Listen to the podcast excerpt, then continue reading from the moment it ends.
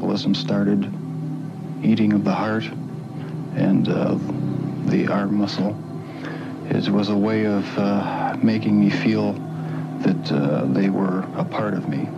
I feel so bad for what I did to those poor families, and I understand their rightful hate.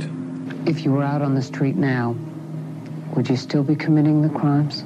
Probably. If this hadn't happened, there's no doubt I probably would be. I can't think of anything that would have stopped me.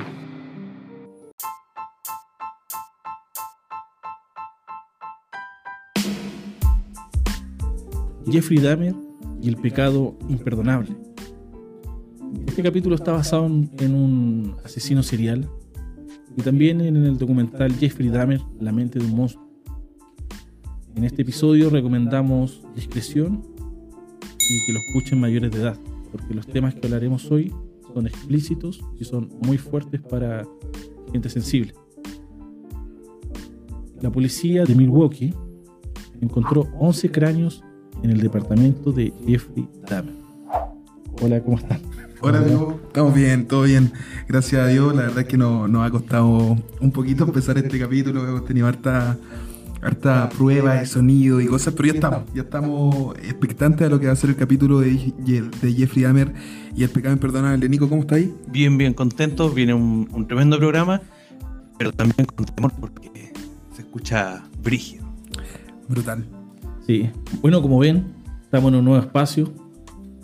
Eh, inaugurando. inaugurando. Inaugurando, nos estamos profesionalizando. Así que les pedimos que se suscriban, que le pongan like, que activen la campanita, que compartan a aquellas personas que, quieren, que le estén predicando a algún a un familiar, algún amigo, que quieran que, que sepa y que que conozca de nuestro contenido.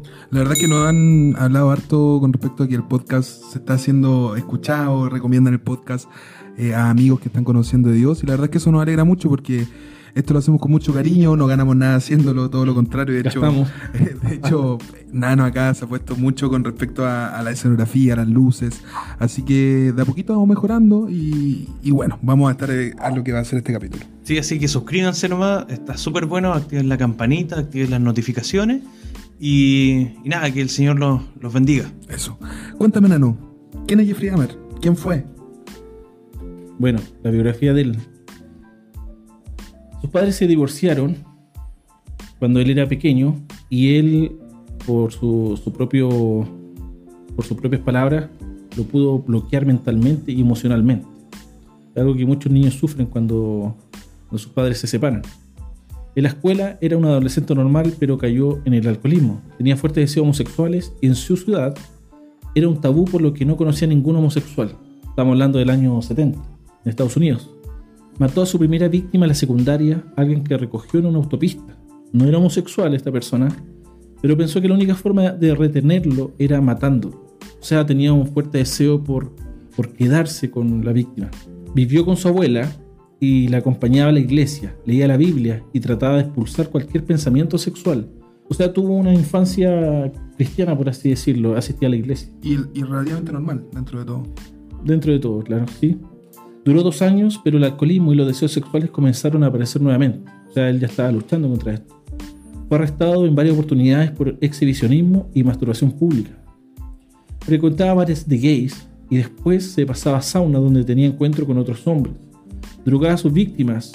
Alción usaba una pastilla para dormir, donde confiesa que sentía placer en tener control total de las personas y los veía como un objeto. Había entrenado para eso se había bloqueado sus emociones, sus pensamientos, por así decirlo, y le dejó rienda suelta sus impulsos. No le interesaba el encuentro sexual en sí, sino que buscaba compañía, cariño, caricias. Todo esto, lo, lo que estoy comentando y lo que vamos a comentar de Jeffrey Dahmer, está, como les decíamos, en el documental y él mismo declaraba a la policía cuando fue encontrado. Él quiso conversar todo lo que le sucedió desde niño para que se pudiera entender un poco por qué hacía y por qué hizo lo que hizo.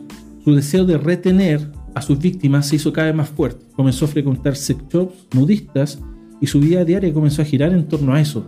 Lo vetaron del sauna por drogar a sus víctimas y por alcohólico. Así nació la idea del maniquí que se robó en una tienda, con quien se acurrucaba con él en el sótano de su abuela hasta que lo descubrió su abuela y padre. Luego mató a su segunda víctima en un hotel de una sobredosis y de golpes. Aparentemente lo golpeó hasta matarlo. Dijo que temporalmente perdió el control de sí mismo. Uh, was just planning on drugging him and uh, spending the night with him. Had no intention of hurting him. When I woke up in the morning, he uh, had a broken rib here. I was heavily bruised. Apparently, I had uh, beaten him to death with my fists. And you have no memory I of have it. no memory of it, but that's what started the whole spree all over again. Se llevó el cuerpo al sótano de su abuela y mientras ella iba a la iglesia, él se deshizo del cuerpo, excepto del cráneo, que lo acompañaba hasta en el trabajo. A partir de ahí declara que nació un hambre y una necesidad. Y fue cuando no se detuvo más. Ya para mediados de 1988, Dahmer ya había asesinado a cuatro jóvenes. Su familia lo echó de la casa de su abuela y se mudó a un barrio bajo de gente negra donde abundaba el narcotráfico. Llegó a drogar a un joven de 14 años, a quien le ofreció 50 dólares para sacar unas fotografías. El niño escapó y Dahmer fue a parar a la cárcel. Quizás no deban morir, decía, para seguir viviendo conmigo. Eso es lo que decía Dahmer. Él quería dejarlos en un estado entre la vida y la muerte, para que lo puedan acompañar. Y comenzó a ex- a experimentar con sus víctimas y tratar de hacerlas zombies, de sus propias palabras, drogando e inyectando ácido en el, cerebro mediante un taladro en el cráneo. Ya para julio de 1991 ya había matado a 17 jóvenes. Cuando lo atraparon fue cuando se le acabaron las pastillas para dormir a sus víctimas y quiso embriagar a uno en exceso. Lo amenazó con un cuchillo, escuchó los latidos de su corazón. Él le dijo que se comería su corazón y que su víctima se volvería parte de él. El joven arrancó, se encontró una patrulla policial, quienes entraron a la fuerza al departamento de Dahmer, él se resistió. En su juicio, algunos psiquiatras decían que tenía un trastorno mental porque decía que necesitaba comer a sus víctimas para vivir con ellas y trató de crear zombies. O sea, había un grupo de psiquiatras que utilizaron estas dos cosas para decir que él tenía un trastorno mental que no está en su sano juicio. Sin embargo, el tribunal no aceptó y le imputaron 15 asesinatos y que era responsable de sus actos. O sea, No estaba no. No loco. It's a process. It doesn't happen overnight. Uh, when you uh, depersonalize another person and view them as just an object, uh, an object for pleasure instead of a, a living, breathing human being, uh, it, it seems to make it easier Su señoría ya todo acabó. No quería la libertad. Honestamente, quería la pena de muerte. Me siento tan mal por lo que le hice a esas pobres familias y tienen todo el derecho de arme. Tendré que recurrir a Dios para sobrevivir cada día. Eso debía haber hecho antes. Lo intenté, no lo logré y causé una tragedia. En febrero de 1992 fue sentenciado a 15 cadenas perpetuas, 957 años en total. Murió en 1994 después de recibir una golpiza de otro preso. Brutal. Yo creo que Jeffrey Dahmer es un ejemplo muy muy bueno de lo que puede llegar a ser una mente y una persona humana sin freno, sin Dios, sin eh, moralidad, sin tener ningún tipo de... Sin, sin poder tener algún, alguna barrera y decir, oye, hasta aquí llego, quizás esto para aquí para adelante quizás está mal. Vemos a una persona que es asesino serial, se comía a sus víctimas. Y, de hecho, el, el documental comentaba que, como dijo Nano, llevaba un cráneo de la persona en su mochila al trabajo. O sea, no, lo encuentro fue- muy fuerte. Fue más que eso. Él se excitaba cuando cortaba a su víctima. Sí, yo escuché eso mismo, que se excitaba cuando abría los intestinos y recibir el calor eh, humano de, su víctima, eso la atraía. Lo, lo increíble también, me gustaría agregar que estuve viendo también documentales acerca de él y los psicólogos y psiquiatras que lo atendieron decía que era una persona que estaba extremadamente sola, que se sentía tan sola y tan como abandonado y aparte de la sociedad que él quería llevar a sus víctimas con él, a todos lados que lo acompañaran. Por eso se los comía. Él explicaba que comiéndoselos sentía que ellos estaban con él. Wow. Sí. Bueno, ustedes se preguntarán por qué estamos hablando de un caso tan crudo, tan feo, tan macabro que ocurrió en Estados Unidos eh, a mediados del, del 80, 90. Justo antes de su muerte, se informó que Jeffrey Dahmer encontró a Dios mientras estaba en prisión. Después de que Carl Booth, miembro de la iglesia Crescent de Cristo en Oklahoma, le envió material religioso. Dice que posteriormente le contactó con Roy Radcliffe, evangelista de la iglesia de Cristo en Madison, en Wisconsin. dice también un estudio que Radcliffe organizó lecciones bíblicas semanales con Dahmer y lo bautizó el 10 de mayo, Dentro de la cárcel. dentro de la Se cárcel, bautizó. empujándolo bajo el agua hasta que estuvo completamente sumergido. Dice, probé con varios otros predicadores, pero tenían un poco de miedo de entrar, dijo Booth, el que lo envió. The Lord Jesus Christ is the true creator of uh, the heavens and the earth. It just didn't just happen. And uh, I have accepted him as my Lord and Savior. And I believe that I, as, long, as well as everyone else, will be accountable to him. If you don't, if a person doesn't think that there there is a God to be accountable to, then then what's what's the point of, of trying to uh, modify your behavior to keep it within acceptable ranges? That's how I thought anyway. And uh, I've since come to believe that uh, the Lord Jesus Christ is truly God, uh, the Father, the Son, and the Holy Spirit. They're the only true God. Entonces, ¿por qué estamos hablando de esto? ¿Por qué lo queremos hablar en un podcast y encontramos que, que- y consideramos que es algo muy importante? ¿Qué tantas cosas malas tenemos que hacer? ¿Qué tan animales? ¿Qué tan malos tenemos que ser para que Dios no nos perdone? ¿Qué hay que hacer para que Dios no nos perdone? O sea, me están diciendo que Dios perdonó a Jeffrey Dahmer por todo lo que hizo. Si su arrepentimiento fue de corazón, como, lo, como que al parecer fue, por las declaraciones que él hizo después, Claro. Hay predicadores que yo lo he visto y lo queremos también conversar acá, que hacen un ejemplo muy extremo y muy crudo.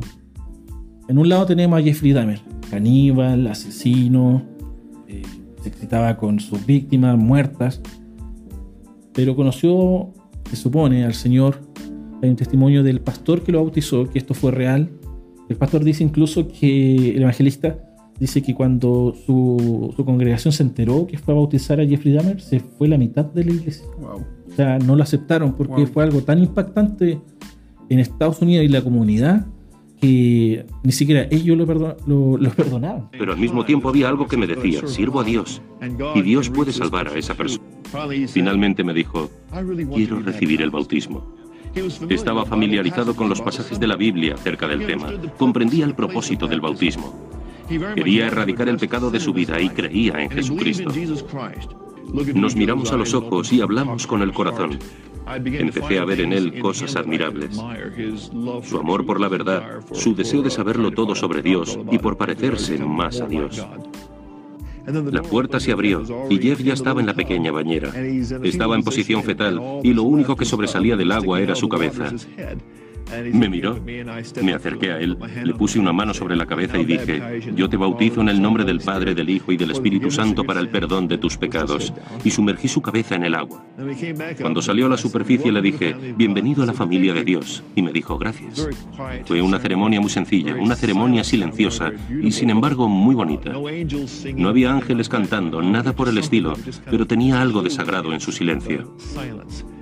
Es algo bonito de recordar. Creo que el bautismo de Jeffrey Dahmer es el triunfo del bien sobre el mal, especialmente en su caso. Jeffrey Dahmer declaraba que él no se daba cuenta que las cosas que hacía estaban mal.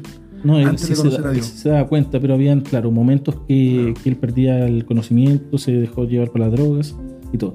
Pero lo que, que quería llegar, tenemos a Jeffrey Dahmer por un lado, pero tenemos a la Madre Teresa de, Cal- de Calcuta por otro. Entonces, ¿Por qué? ¿Por qué estamos haciendo este signo? ella fue una mujer que entregó su vida a los pobres, a los más necesitados, que ella eh, fue una persona altruista, como se dice, pero eh, no, no tenía a Cristo como, como su único camino al cielo, por así decirlo. O tenemos también el caso del ladrón en la cruz. El ladrón en la cruz, suponemos, bueno, era ladrón, pudo haber sido asesino, mentiroso, pero en en el último minuto de su vida el Señor tuvo misericordia de él.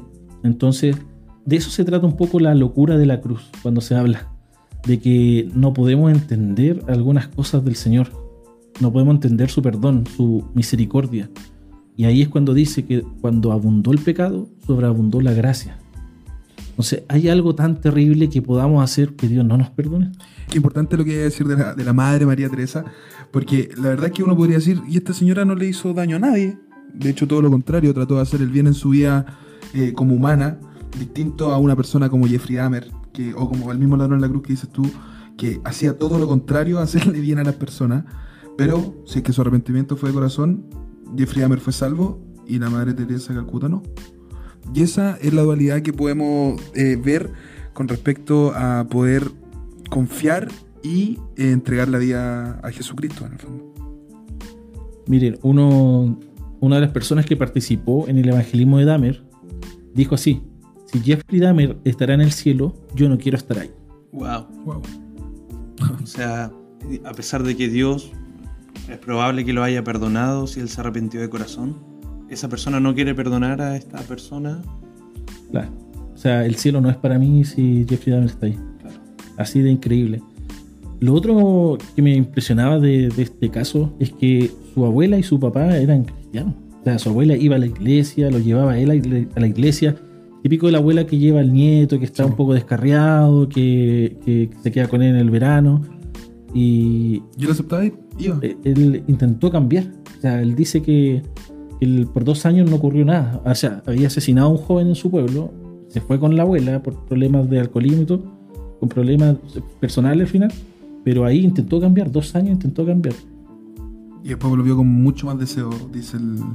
Claro, cuando mató a su segunda Claro. víctima, ya esto lo controló. Entonces, ¿qué tan malos podemos ser para que Dios nos, nos perdone? Romanos 5:19 dice, porque así como por la desobediencia de un hombre, los muchos fueron constituidos pecadores, así también por la obediencia de uno, los muchos serán constituidos justos. Pero la ley se introdujo para que el pecado abundase, más cuando el pecado abundó, sobre- sobreabundó la gracia, perdón. Dice, para que así como el pecado reinó para muerte, así también la gracia reine por la justicia para vida eterna mediante Jesucristo, Señor nuestro. Wow. Increíble. O sea, lo que estamos leyendo acá es que Dios perdona. Dios perdona. O sea, Jeffrey Dahmer, a pesar de todo esto, lo que hizo, que mató, violó, comió sus víctimas, Mm. eh, incluso yo escuché que él llamaba a las familias de las víctimas para decirle, no, está muerto, tranquila, deja buscarlo. Para Claro, como, como anónimo. como anónimo, Ah, no sabía. llamaba No, y le decía, no, está muerto, deja de buscarlo. O sea, Oh. él sabía lo- el sufrimiento al menos de lo que estaba sucediendo. Y Dios perdona todo eso. Qué increíble. Nuestra mente humana no alcanza a, a entender este, este amor de Dios y este perdón y misericordia. Es increíble. Bueno, nosotros suponemos que fue salvo porque se bautizó el pastor que el pastor que lo fue a bautizar corrió muchos riesgos, dice. Entonces, creemos que si realmente se arrepintió fue salvo. Pero aunque él no se haya salvado, aunque él no, no- Ese no es el punto, la verdad, claro. aunque él no se haya salvado, aunque él no- de verdad no haya no se haya arrepentido de sus actos ni haya nacido de nuevo, Dios es capaz de perdonarlo. Dios estaba dispuesto a perdonarlo. Claro, sí. Pero dice la Biblia que hay un pecado que es imperdonable y de ese queremos hablar. Solo uno. O sea, existe algo que Dios no perdone. Claro. Y es La blasfemia contra el Espíritu Santo. ¿quién le blasfemia contra el Espíritu Santo? Emma? Muy buena pregunta, la verdad. Vamos a Sigan escuchando-. Sigan escuchando el capítulo para poder saber. Vamos a responder. Emma, ¿puedes leer Mateo 12, 22, 37? Entonces fue traído a él un endemoniado, ciego y mudo, y le sanó, de tal manera que el ciego y mudo veía y hablaba. Y toda la gente estaba atónita y decía, ¿será este aquel hijo de David?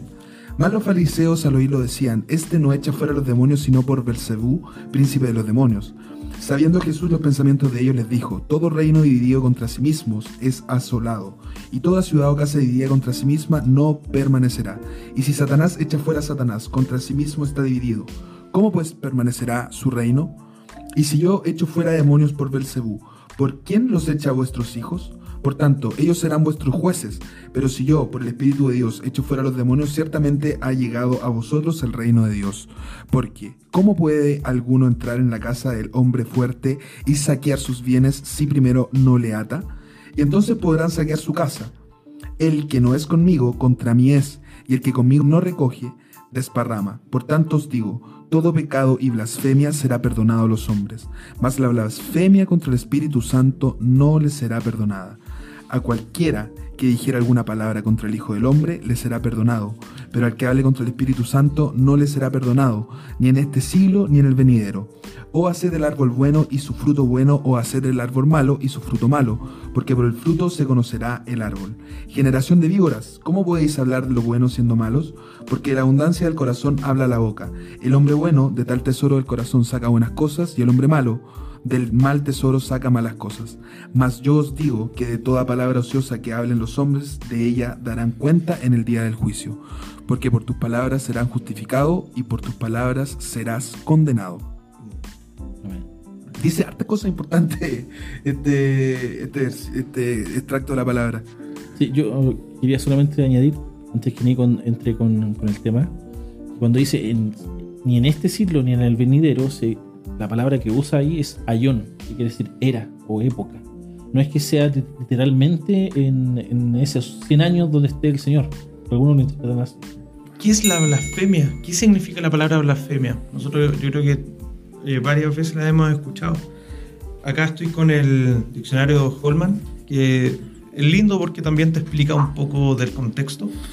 Y la blasfemia dice es la transliteración de una palabra griega que significa literalmente hablar mal. En el contexto bíblico, la blasfemia es una actitud de irrespetuosidad que se expresa mediante una acción dirigida en contra del carácter de Dios. Es faltarle el, respeto, es hablar mal de algo, es decir, hacer la acción de hablar mal, que en este caso es del Espíritu Santo. Ahora, el pecado de la blasfemia puede ser perdonado, y el mismo Señor Jesús ahí lo dice que contra el Padre o contra el, Claro. el Señor Jesús va a ser perdonado, más contra el Espíritu Santo no va a ser perdonado. Ahora, ¿por qué el Señor Jesús dijo eso? ¿Por qué les dijo eso? ¿Qué- ¿Qué hicieron estos escribas o estos fariseos para, para él reaccionar de esta manera? Lo que fue es que Dios, el Señor Jesús, Dios hizo un milagro y cuando hizo el milagro ellos Se lo atribuyeron a otra, ¿o no? se lo atribuyeron a Belcebú, dice que es Satanás. Entonces, Jesús mismo, estando encarnado, siendo el Hijo de Dios, él estando ahí explicando que yo soy el Mesías físicamente y además haciendo obras milagrosas que nadie hacía en ese tiempo, ellos lo, lo único que fueron viendo las obras, los milagros, concluyeron simplemente, no, este no es Dios, en realidad lo hace por obra del diablo. Entonces, el Señor Jesús, de una manera para, para decirle como, no, aquí ya no hay más remedio, no, aquí ya no, no se puede, eh, les dijo, la blasfemia contra el Espíritu Santo no será perdonada porque la atribuyeron a una obra hecha a través del Espíritu Santo, se la atribuyeron al diablo. Sí. Eh, bueno, más adelante yo, yo tengo varios comentarios bíblicos que los podemos analizar también. Pero en el fondo no es, eh, no es dudar del Espíritu Santo cuando uno lo hace, sino que es maliciosamente eh, otorgarle una obra del Espíritu Santo a Satanás, pero que hizo mediante Jesús. No sé si me explico. Así Sí. es. Sí. No es cualquier, no es que, por ejemplo, no sé, alguien dude, porque yo lo he escuchado muchas veces, alguien dude, por ejemplo, del, del hablar en lenguas. Claro. Y no, du- no dicen, no blasfemen contra el Espíritu Santo porque están dudando del don de lenguas. No, no es eso. Lo que está queriendo decir Nico es que es cuando la obra de Jesucristo que realizó mediante el Espíritu Santo, porque él dice, si por el dedo de Dios yo hago estas cosas, si nosotros maliciosamente, intencionalmente, le atribuimos eso al diablo, eso es la blasfemia contra el Espíritu Santo. Y eso no será perdonado. Sí, eh, tienes toda la razón, Nano, porque eso es el Señor Jesús estando físicamente, el Hijo de Dios, vino, el- el- Mm. eh, la palabra de Dios revelada, el verbo, como dice Juan 1.1, vino acá a la tierra y, y mostró. Y él dice que él hacía sus obras a través del Espíritu Santo. Ahora, tenemos que explicarnos qué, qué hace el Espíritu Santo, cuál es su función Eso. o, o qué fue lo que hizo. En Juan 16, 7, 11 me gustaría leer eh, rápidamente, pero yo os digo la verdad. Os conviene que yo me vaya, dice el Señor Jesús, porque si no me fuese, el consolador no vendría a vosotros, mas si me fuere, os lo enviaré. Y ahora habla acerca del Espíritu Santo, dice el 8, y cuando Él venga, convencerá al mundo de pecado, de justicia y de juicio Ah, de pecado por cuanto no creen en mí, de justicia por cuanto voy al Padre y no me veréis más, y de, y de juicio por cuanto el príncipe de este mundo ya ha sido juzgado. Es decir, el Espíritu Santo es el que convence a la gente para que crean en el Señor Jesús. En- nosotros hemos hablado en los, en los primeros capítulos, en el, en el 1 también que lo pueden escuchar. Un guiño. un guiño, sí, suscríbanse. Ahí dice eh, que nosotros somos eh, somos depravados, eh, habla acerca de la depravación total, que nosotros estamos Como Nico. continuamente hacia el mal. Claro. Sí, o sea, somos malos, eso quise decir. Eh, Sí, Dale nomás. perdón, dale nomás, Nico. Sí. Y nosotros, som- como somos malos, el Espíritu Santo es quien nos convence para creer en el Señor Jesús. Mm. Ahora, si el Espíritu Santo convence, y también el Señor Jesús dijo que hizo estas obras a través del Espíritu Santo, en Juan 10:38 dice, Tranquilo, tranquilo. Ah, atrás. estoy en mate. Faltan lentes, parece. Ya, eso lo vamos a cortar. O lo dejamos para No, arriba. déjalo que tiene. Y en Juan 10:38 dice, más si las hago, está hablando de las obras, porque si no las hago, las obras de mi Padre, no me creáis, mas si las hago, aunque no me creáis a mí, creed a las obras, para que me conozcáis y creáis el Padre que está en mí y yo en el Padre. Es porque los milagros solamente pueden ser hechos a través de Dios, porque Dios le gana, eh, creó este mundo. Es como cuando hablábamos de la regla del Monopoly. Dios creó esta regla, la, la dinámica, la cinemática, las leyes de la física, La mecánicas, gravedad. la gravedad. Él creó eh, eh, estas reglas. Entonces, él podía romper esto. Él, por ejemplo, le daba la vista a los ciegos, sanaba enfermedades como la lepra, que eran incurables en ese momento.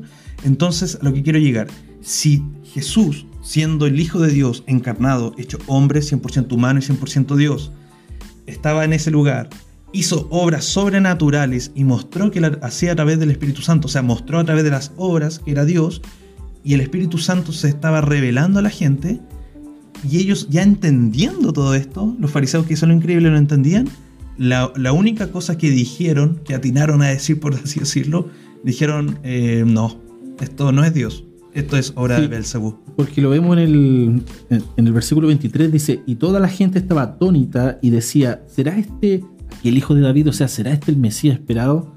Más los fariseos al oírlo decían, este no echa fuera al demonio, sino por Belcebú, príncipe de los demonios. Uh, Lo que yo entiendo es que ellos sabían que era el Mesías. Así E- es. ellos no lo hicieron de incrédulos, ellos sabían y ellos lo hicieron de una mala intención. Mm. ¿sí? por no querer entregarse.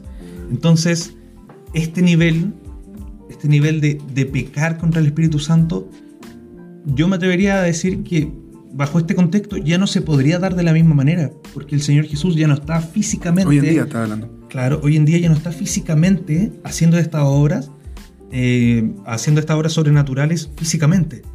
Sin embargo, hay un concepto similar que se habla acerca de una conciencia cauterizada o, o- o reprobada que habla He- He- Hebreos 6. No es lo mismo, pero sí habla acerca de la apostasía y de gente malintencionada que, que igual eh, rechaza a Dios y rechaza malintencionadamente al Señor Jesús. No es lo mismo, pero es el mismo concepto.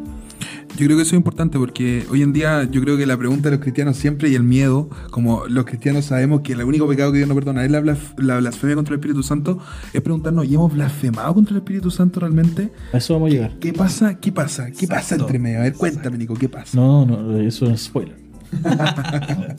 no, lo- los amigos tienen que ver al final. ¿Habré blasfemado contra el Espíritu Santo? Claro. Porque yo creo que igual, si bien Nico, tú dices que eso, claro, ocurrió en el contexto que Jesús tuvo que la tierra, yo creo que alguien malintencionado puede hablar. No, ese Jesús hace dos mil años estaba lleno de demonios, por ejemplo. Claro, sí. Yo creo que eso, claro, yo lo estoy diciendo porque es un ejemplo, pero esa, yo creo que hay gente malintencionada que lo puede haber dicho. No, ese era un loco. Eh, ese lo hacía por el Cebú. Ahí tendría el sacrificio de Jesús en menos en la cruz. No lo, no lo reconocerían. Atribuírselo a Satanás. Claro. Claro. No lo, exacto. Porque algunos dicen, que yo igual lo he escuchado, que puede ser válido, que es cuando se rechaza a Cristo. Claro, tú rechazas a Cristo y blasfemaste contra el Espíritu Santo porque eh, el Espíritu Santo, no sé, te convenció y tú lo- igualmente lo rechazaste, que igual lo que habla Hebre- Hebreos. Pero vemos que también Pablo eh, incurrió en eso. Vamos a hablar de Pablo. Vamos a hablar de Pablo también. Sí. Incurrió en eso de que rechazó a Jesús, lo persiguió. Dice, "Pa- eh, Saulo, ¿por qué me persigues? Claro. Entonces, nosotros también pudimos haber sido blas- blasfemos entonces, cuando, no sé. Entonces, a eso vamos Claro, a llegar. hay muchas dudas entre medio que se podrían atribuir a la blasfemia contra el Espíritu Santo, pero, pero en, lo- en el punto que tú dices, que lo conversamos antes de empezar el capítulo, quizás todos cuando no, cuando no creíamos en Dios o no habíamos entregado la vida a Jesucristo, eh, podríamos haber sido blasfemos. ¿Cachai? Entonces, eso vamos, así vamos a, a, Claro. a trabajar Sí. este tema. ¿Estás preocupado? No, me está transpirando la weón. No, y, y es verdad que hay, hay un, hay un temor porque hay mucha gente que, como decía los chiquillos Nano, perdón, Sí, igual. como decía Nano Yema, Toma un poquito de agüita. de que hay, hay mucha gente que dice, oye, habré, habré blasfemado. Y hay iglesias que justamente hacen eso, dicen, no, tú no hagas esto o no puedes tú eh, atribuirle o, o cuestionar de realmente Dios se estará manifestando de esta manera. Sí, eso, disculpa, Emma, eso lo hablamos un poco con el hermano Sebastián Céspedes de Argentina, que también malentienden esta situación y lo usan como control. Yo he escuchado, por ejemplo, eh, vamos a escuchar el testimonio de la hermanita tanto. Y nadie se puede negar ni nadie puede eh, Dudar. dudar porque es blasfemia contra el Espíritu Santo. Y tú quedas así, chuta, eh, si dudé, si dudé un segundo en mi Claro, cabeza sí. y estoy condenado. Pero Pierdo mi salvación. Exactamente. Sí, pierdo mi salvación, dice Nico. Claro, y es un tipo de control. Sí, esa es la preocupación. Pero eso a mí me gusta. me- bueno, no, es- lo que vamos a decir aquí no es. Piensa bien lo que vas a decir. Sí, sí. No, no, a mí me gusta el Siempre te concepto- manda A mí, me gusta, a mí me gusta el concepto de mente cauterizada. Cuando uno, hoy en día, si que la con el Espíritu Santo, me gusta el, con- el concepto de mente cauterizada. Porque la otra vez escuchaba a un pastor que él hablaba de que cuando. El cristiano, como siempre, se pregunta esto. Quizás cuando una persona ya no le interesa pecar y ya no le interesa tener el perdón de Dios, quizás. No sé si ya blasfemó, pero esa persona ya no le importa, no tiene moralidad eh, a favor de Dios. Entonces quizás, quizás esa forma de verlo puede ser una, que es la mente cauterizada, pues la mente que no le importa eh, si peca, si no, no tiene arrepentimiento, como que el Espíritu Santo no trabaja en la persona, no, Claro. no- como que conociendo obviamente eh, Sí. a Dios, ¿cachai? Yo lo entiendo un poco eh, de una forma más. eh, como al, re- al revés, como una forma más pasiva. No es lo. A ver, no es que rechazar al, al Espíritu Santo sea blasfemar.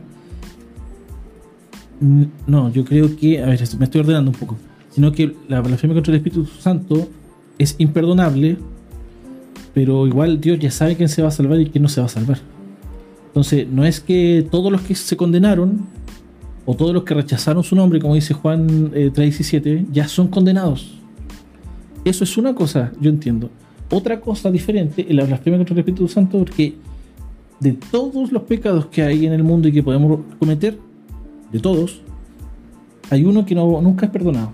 Yo encuentro que, viéndolo desde el, vista- desde el punto de vista humano hacia Dios, hay una cosa que, que tú ha- hagas, no hace perdonar. No sé si me explico. No es que Dios no pueda actuar en ti, sino que tú como hombre, si tú lo cometes, o como mujer, tú lo cometes, ya Dios no te lo va a perdonar. No sé si me explico. No- porque Él ya sabe quién va a ser salvo y quién no va a ser salvo. Pero él sabe quién va a blasfemar y quién no también. También. Pero a lo que voy, Dios no va a condenar porque tú blasfemaste contra el Espíritu Santo. Dios va a condenar porque Él ya lo decretó. ¿Entiendes? Sí, no, si entiendo la. Yo lo, lo entiendo así, como que desde el punto de vista del hombre, de todos los pecados que cometamos en esta vida, en la tierra, hay uno que nunca va a ser perdonado. Porque negar a Cristo sí es perdonado, porque el apóstol Pablo, como lo vamos a estudiar, lo negaba, lo persiguió y fue perdonado. Nosotros mismos eh, lo negamos muchas veces, pero fuimos perdonados. Claro. Si el Espíritu Santo entonces es quien nos convence, es quien nos lleva en este proceso de santificación, para no hablar con tantos términos difíciles, sino el Espíritu Santo es el que nos va limpiando cada día. Si antes éramos buenos para mentir, nos, nos va limpiando y nos va quitando esta, eh, esta mentira. Si éramos viciados en, en algún eh, Vicio. vicio, estuper, Viciado. estupefacto. si éramos viciados en algo, eh, el Espíritu Santo nos va limpiando. Ahora, ¿qué pasa con esa persona que no quiere hacer caso y, y conscientemente dice, no, sí, total, da lo mismo, total? Entonces, ¿realmente el Espíritu Santo está trabajando en ese corazón? ¿Realmente le está hablando a su conciencia? Yo quería decir algo con respecto a eso, que es importante porque de repente el cristiano habla y como que uno como que se achaca así y como que te pones triste quizás porque la persona eh, no se convirtió, pero al final si uno lee la palabra del Espíritu Santo es el encargado de eso. Tú, tú como humano no puedes hacer nada más que eh, a lo que estamos llamados que es evangelizar y predicarle la palabra, predicarle el plan de salvación, pero si la persona se quiere convertir o no, eso ya no depende de ti, Claro, depende del Espíritu Santo. depende del Espíritu Santo. Para eso se quedó en la tierra, para convencer de pecado. Claro. Sí, pues tu predicación puede servir de semilla. Claro. Sí. Muchas veces se ha dado que, bueno, el mismo Jeffrey Dahmer, yo creo incluso, eh, que él tenía de alguna forma en el subconsciente un Dios perdonador, un Dios eh, misericordioso, y quizá el Espíritu Santo en ese momento obró. En el, en el momento Al final. donde- al final, pues, cuando él se quiso bautizar, quizá esa semilla que la abuela lo llevaba a la iglesia y que estaba ahí entre medio, Sí. germinó, ¿cachai? Yo Por creo decirlo que así. si es así, si se salvó, yo creo que Dios lo utilizó como un tremendo testimonio de su gracia y su perdón. Porque hay, hay unas cosas curiosas con Jeffrey Dahmer. Por ejemplo, hay un, un paralelismo con otro, otro psicópata que Sí. fue súper. eh, que mató niños, incluso. eh, Jeffrey Dahmer era un adolescente, pero este ma- mataba niños y abusaba de ellos. Como 30. Eh, algo de Stacy era el apellido. Era un payaso, se vestía como payaso, como It. Y, y esto está registrado, lo pueden buscar. El día que Jeffrey Dahmer mató a su primera víctima, este hombre eh, lo, lo capturaron. Por ejemplo, el día que Jeffrey Dahmer se bautizó, este hombre eh, tuvo la pena de muerte. ¿Y sabes qué pasó en ese día? Hubo un eclipse solar, todo se oscureció. El mismo día que se bautizó.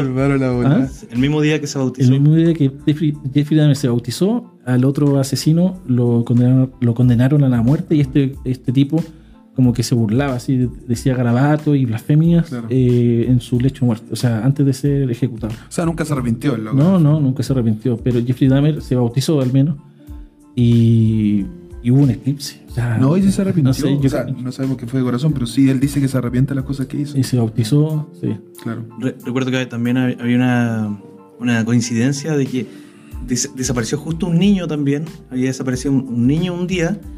Y justo Jeffrey Dahmer en un mall. Y justo Jeffrey Dahmer estuvo en ese mismo mall cuando desapareció este niño. Y años después le preguntaban, oye, este niño, tú lo, tú lo raptaste y, y Oh. lo mataste. Y, no, la conciencia era que justamente este mismo psicópata había robado a ese niño en La ese mismo mall. Ah. Y en ese mismo día Jeffrey Dahmer había estado ahí. ¿El mismo psicópata acá en las tunas, no? Ese. Oh. Y Jeffrey Dahmer no había hecho nada, al menos hoy. el santo. Sí, bueno, tampoco una forma de como de, de, de- de canonizarlo, como dicen, No, sino no. que es Solo, la solo que- gracia la de Dios, es como alabar a Dios, eh, en el fondo, de cuán grande amor tiene que puede perdonar hasta, hasta el canibalismo.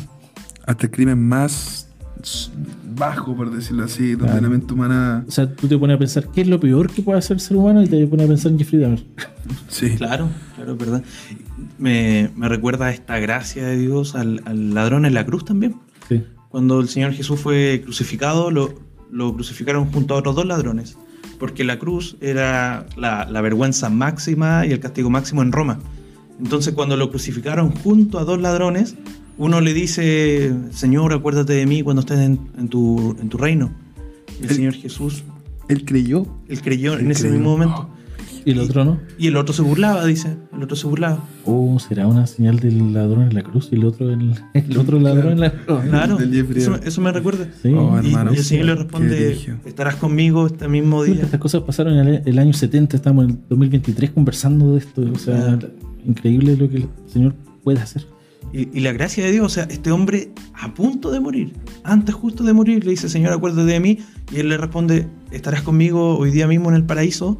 O sea, la gracia de Dios y el amor de, de perdonar a una persona que hizo tanto mal, quizás él también hizo lo mismo. Yo creo que es importante recalcar en este punto que muchas veces, hermano, cuando uno habla con gente que no cree en Dios y, y que en general no tienen a Jesucristo como su Salvador o no lo reconocen como, no, o sea, sí puede ser ateo o persona quizás que católica de otras religiones, lo primero que ellos fundan eh, en, en la conversación, hermano, es decir, oye, pero si yo no le hago daño a nadie. Yo incluso trato de hacer el bien, yo incluso, eh, bueno, yo tengo, montón- tengo muchos amigos que no son cristianos y no entienden quizá el trasfondo de lo que significa La gracia. la gracia de Dios. Y, y en verdad, entregarle la vida a Dios. Porque, porque ellos, de verdad, se, una de las cosas que ellos dicen, como justificándose, dicen, pero si yo eh, ayudo, a los, ayudo a los pobres, puede ser, eh, o, o no sé, voy a ver a mi abuelita siempre, trato de llevarme bien con todo, y no hago nada malo. No, no, en mi vida no hago nada malo. Que no entienden que no es por obra. Es que ese Es es el punto, hermano. Porque por eso mismo, la, eh, no sé, el padre Hurtado, por ejemplo, sería salvo, bajo ese, bajo ese concepto. Sí. La Santa, San- no sé si es Santa, la, ¿Quién? la María Madre Teresa, la Madre Teresa de Eh, Calcuta. Madre Teresa santa. Calcuta. Santa Una Calcuta. Sí. Entonces, si lo vemos bajo esa premisa, esa misma que dice Manuel, claro, no, no es por obra. El Señor Jesús dijo, yo soy el camino, la verdad y la vida. Nadie viene al Padre si no es por mí. Es decir, podremos portarnos tan bien, hacer tan buenas obras de amor, que está súper bien que la hagan. Pero si no tenemos a Jesús en nuestro corazón, no podemos ser salvos. Tal cual. Yo una vez escuché que las obras, las buenas obras, son un reflejo de tu salvación. O sea, no es al revés. No es porque tú hagas buenas obras vas a ser salvo, sino que es un reflejo. Es como el matrimonio. Ya, estás casado, bueno, tú no, ta- estamos casados. Gracias Pero- por eso. pero eh, yo, le soy fiel a mi esposa, eh, me, no sé, no veo cosas malas, no coqueteo, No adúltero, no soy adúltero, pero es porque yo la amo, ¿cachai? Entonces, son frutos de el amor. Y entonces es algo parecido con, con el Señor. No es porque nosotros. Ah, y, y al revés. por- eh, si digo que la amo, pero hago cosas malas, al final le estoy mostrando que no la amo. Y eso es un poco la gracia. La gracia de Dios llega a tu vida, pero tus frutos son los buenos después. Eh, ahí se demuestra que eres salvo. Claro. Mm. Nico, no sé si puedes continuar o. Podríamos leer ¿Sí? ¿Qué dice aquí, eh, puritanos? Sí, eh, no, simplemente mencionar que igual estuve leyendo un poco de comentarios de algunos puritanos, que es, es un, grupo que existió en una época, por decirlo fácil, que querían alabar a Dios con todo su corazón, toda su mente y todo su cuerpo. Y ellos creían que justamente lo que leíamos, que la blasfemia también es algo que tú tienes que decir, es un acto que tú dices. Ah, Como declararlo, hacerlo. Decirlo. Decirlo. ¿sí? Decirlo que es hablar mal del Espíritu Santo, o sea, rechazarlo y todo lo Y que... atribuirle Ah. a Satanás las obras de Como esa, esa, esa pequeña duda que hablaba Nano, quizás esa micro duda en la mente, quizás no alcanza a ser. Es algo así, como para allá. Claro, claro, pero sí, que tiene que ser culminado Ah, al menos en, en decirlo, es un acto. Y, y R.C. Sproul y otros también creen, creen en lo mismo. Claro, aquí tú, tú anotaste R.C. Sproul, cree que es algo verbal o algo que se haya escrito. La Biblia nos manda a juzgar los espíritus, dice. Nos manda a juzgar los espíritus. Primero es Juan. Primera de Juan, Comprobad los espíritus. probar los espíritus. Entonces, Porque no todo espíritu eh, que se proviene de Dios. proviene de Dios. Y eso es claro. Discernimiento.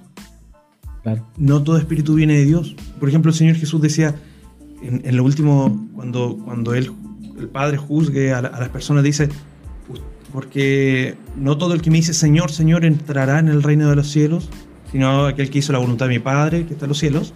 Porque algunos me dirán, Señor, echamos fuera demonios en tu nombre, Señor, hicimos Sanamos milagros, sanamos enfermos, resucitamos muertos, incluso dice.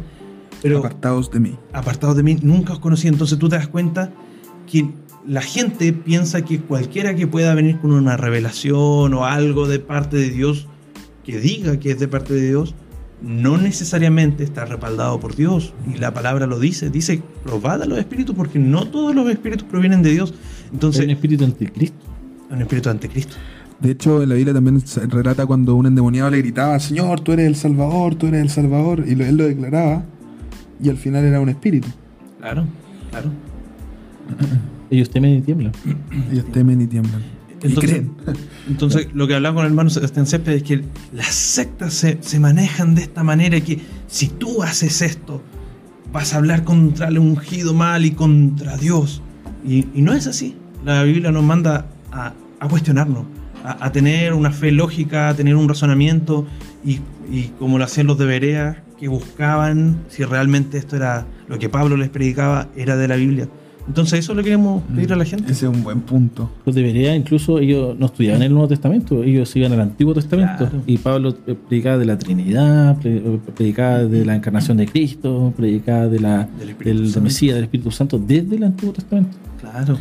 Yo eh, el otro día escuchaba una predicación también eh, que hablaba, bueno, esto se va a alejar un poquito del tema, pero también está en no relación, está en relación con escudriñar y, y estudiar lo que se está diciendo. Porque muchas veces en las congregaciones, como lo hemos hablado muchas veces nosotros también fuera de, de- este podcast. Es de. Es que uno.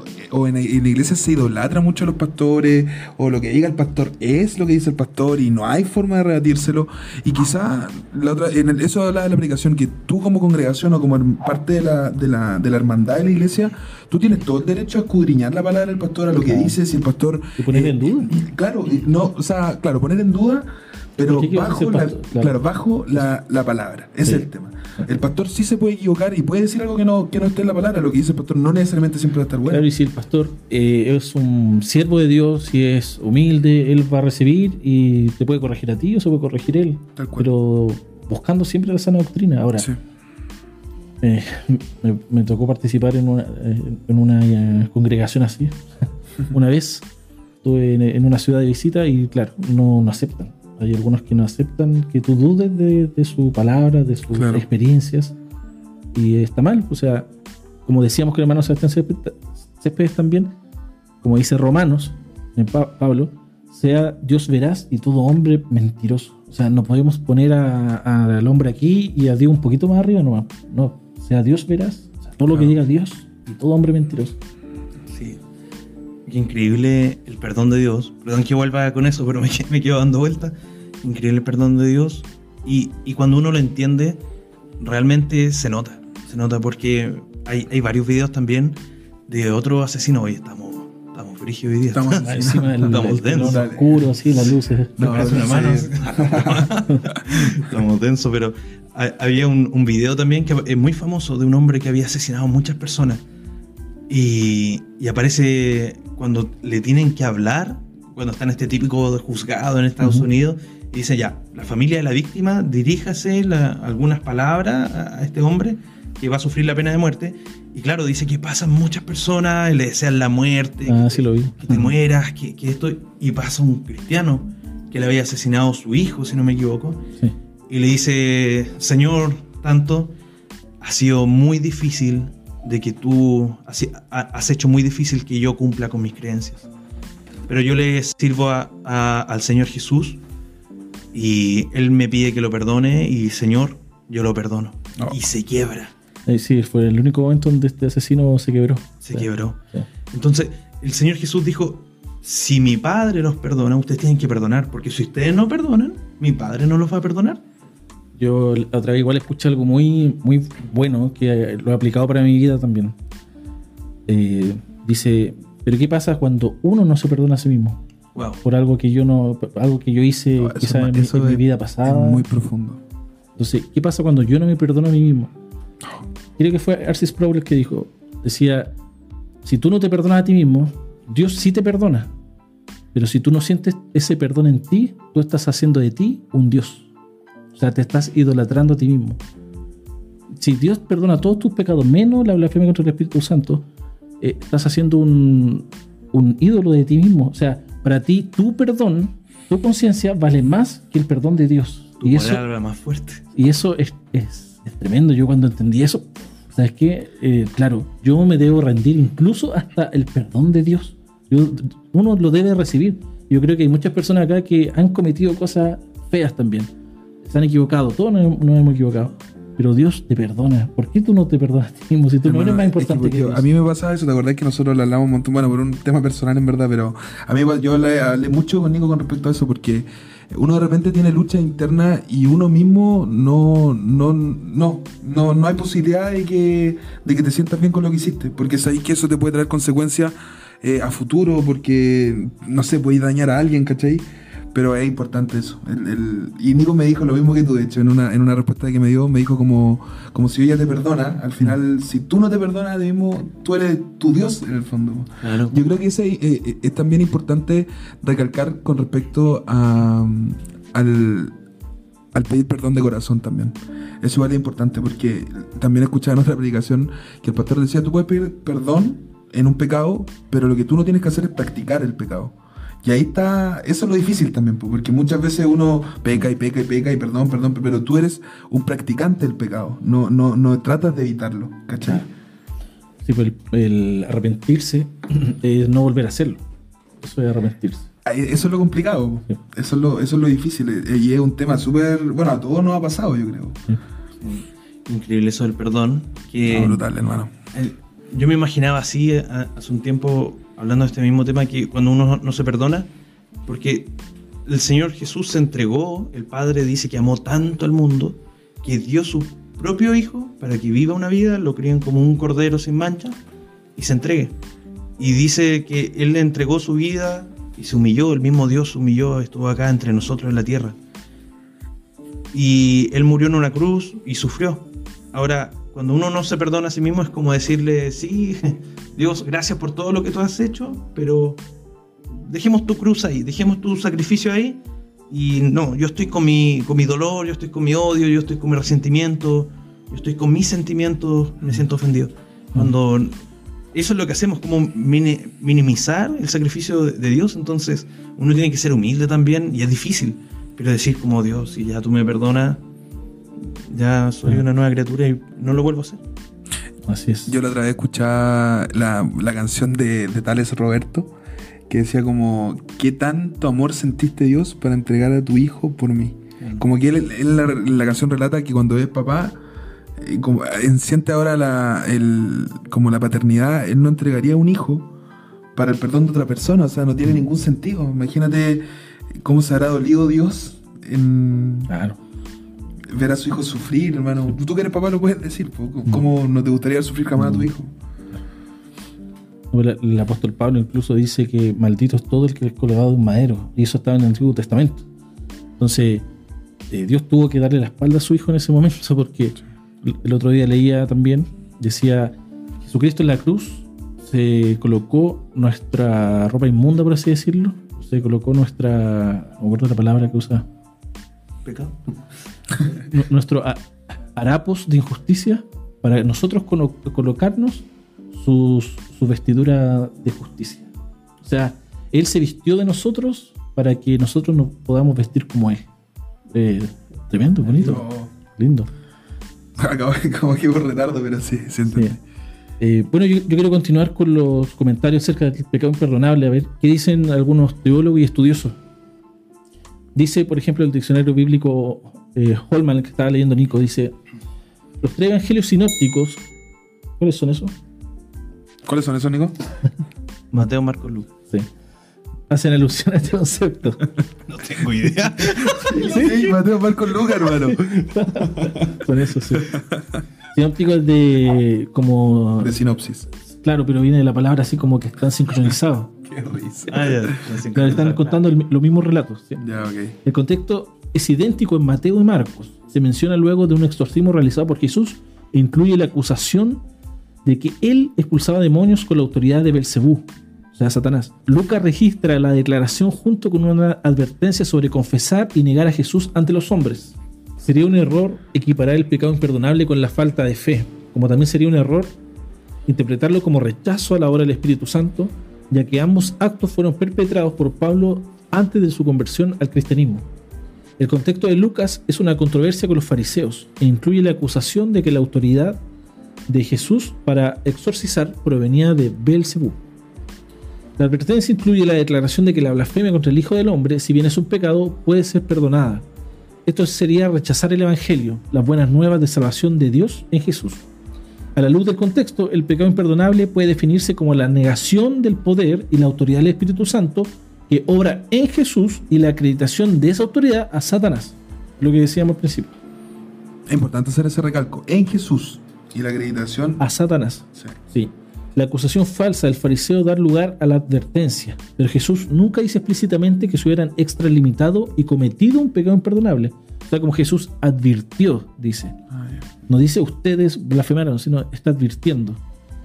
Fue como una expresión, como ya con ustedes ya no hay solución. Sí. Y si, y si van a hablar algo en contra del Espíritu Santo, no será perdonado. Dice, quizás esto indique que el pecado imperdonable se comete cuando una persona le atribuye conscientemente el poder y la autoridad del Espíritu Santo a Satanás. Si es así, es posible que algunos de los fariseos hayan sido culpables de realizar tal acusación contra Jesús sabiendo que era falsa. Lo que hablaba al principio. Claro. Las personas solo pueden atribuirle deliberadamente la obra del Espíritu Santo a Satanás si sus corazones están tan endurecidos que ya rechazaron irrevocablemente la salvación de Dios en Cristo Jesús y esto es lo, que tú preguntas además, un verdadero creyente en Cristo nunca podría cometer ese pecado. ¿Se queda claro? Porque Dios después santifica, Dios trabaja en ti. Entonces, no, no lo cometí. Y que es como cuando yo te decía, ¿qué pasa? Muchas gracias, hermano. Hay un meme cuando, cuando quiero orar cuando niño. Drogas, muerte. Ya, ok, no lo cometí. Claro. Es verdad. Es cuando sus corazones están tan endurecidos que ya rechazaron irrevocablemente la salvación de Dios en Cristo Jesús. O sea, están endurecidos, rechazaron la salvación. Entonces un verdadero, un verdadero creyente no lo pudo haber hecho porque ya es creyente. Claro. ¿Entiendes? Sí, entiendo. Hay otro texto que voy a, a leer, voy a resumir. La teología sistemática de Wayne Gruden dice, dice así, Eh, el que no está de mi parte está contra mí y el que, con- el que conmigo no recoge esparce. Mateo 12:30 advierte que no hay neutralidad y ciertamente los que como los fariseos se oponen a su mensaje están en contra de él. Inmediatamente agrega, por eso les digo que a todos se le, se le podrá perdonar todo pecado y toda blasfemia, pero la blasfemia contra el Espíritu Santo no se perdonará a nadie. La difamación deliberada y maliciosa de la obra del Espíritu Santo por medio de Jesús, que los fariseos atribuían a Satanás, no sería perdonada. El contexto indica que Jesús, que Jesús estaba hablando de un pecado que no es simplemente incredulidad o rechazo de Cristo, sino uno que incluye, y son tres cosas, un conocimiento claro de quién es Cristo y del poder del Espíritu Santo que obra por medio de él. Dos, un rechazo deliberado de los hechos acerca de Cristo que sus oponentes sabían que eran ciertos. Y tres, atribuir maliciosamente la obra del Espíritu Santo en Cristo al poder de Satanás. Yo tengo una duda, pero con respecto al punto uno, entonces, los que blasfemaban o iban a blasfemar eran creyentes. Sabían que Jesús Claro, era eran Jesús. Claro. sabían que él era el Cristo. Porque estaba haciendo las obras sobrenaturales. O sea, vi- vieron gente resucitar, vieron gente sanar. Claro, y Jesús le dice que eh, ahí empieza todo reino dividido contra sí mismo, es asolado y toda casa, y si vuestros hijos, ¿por quién lo echan? Entonces, lo que estaba queriendo decir era que lo que están diciendo es eh, ilógico. ¿Entiendes? Mm. Porque Satanás, si se echa a sí mismo, no, no- ese reino Claro. no, no va a perdu- no- no va a perdurar. Y ellos fueron maliciosos, o sea, sabían que estaba haciendo las obras por Dios, que era Dios. O sea, maliciosamente, sabiendo que era Dios, dijeron, Se lo atribuyeron a- al enemigo. "Al ok. enemigo". Claro, lo, otro que quería comentar era que también lo dice aquí, dice, este pecado es imperdonable porque aísla al pecador del arrepentimiento y de la fe salvadora por medio de creer en la verdad. O sea, ya no hay forma de que vuelva a, creer alguna vez. Ya eh, aísla al pecador del arrepentimiento y de la fe salvadora. O sea, e- es, imposible entonces que tú hayas cometido el, la blasfemia contra el Espíritu Santo. Pero igual soy creyente. ¿La podría cometer eventualmente? Eh, Como los fariseos. Ellos sí eran sí, pero eres creyente. Claro, no, sí, pues sí sé, pero Sí, me pues. refiero. No me haga dudar, nano. Sí. Y quiero comentar con el comentario bíblico Matthew Henry, cuando habla de Mateo 12, 12:30. He aquí una bondadosa seguridad del perdón de todo pecado en las condiciones del Evangelio. Cristo sienta aquí el ejemplo para que los hijos de los hombres estén dispuestos para perdonar las palabras que se dicen contra ellos. Pero los creyentes humildes y conscientes son tentados a veces para que piensen que han cometido el pecado imperdonable, mientras los que más se aproximan a eso rara vez tienen algún temor por ello. Podemos tener la seguridad de, de que los que indudablemente se arrepienten y creen en el Evangelio no han cometido este pecado o algún otro de la misma clase, porque el arrepentimiento y la fe son dones especiales de Dios que no otorgaría a ningún hombre que si estuviera decidido a no perdonarle. Los que temen haber cometido este pecado dan una buena señal de que no. El pecador tembloroso y contrito tiene en sí mismo el testimonio de que no es así en su caso.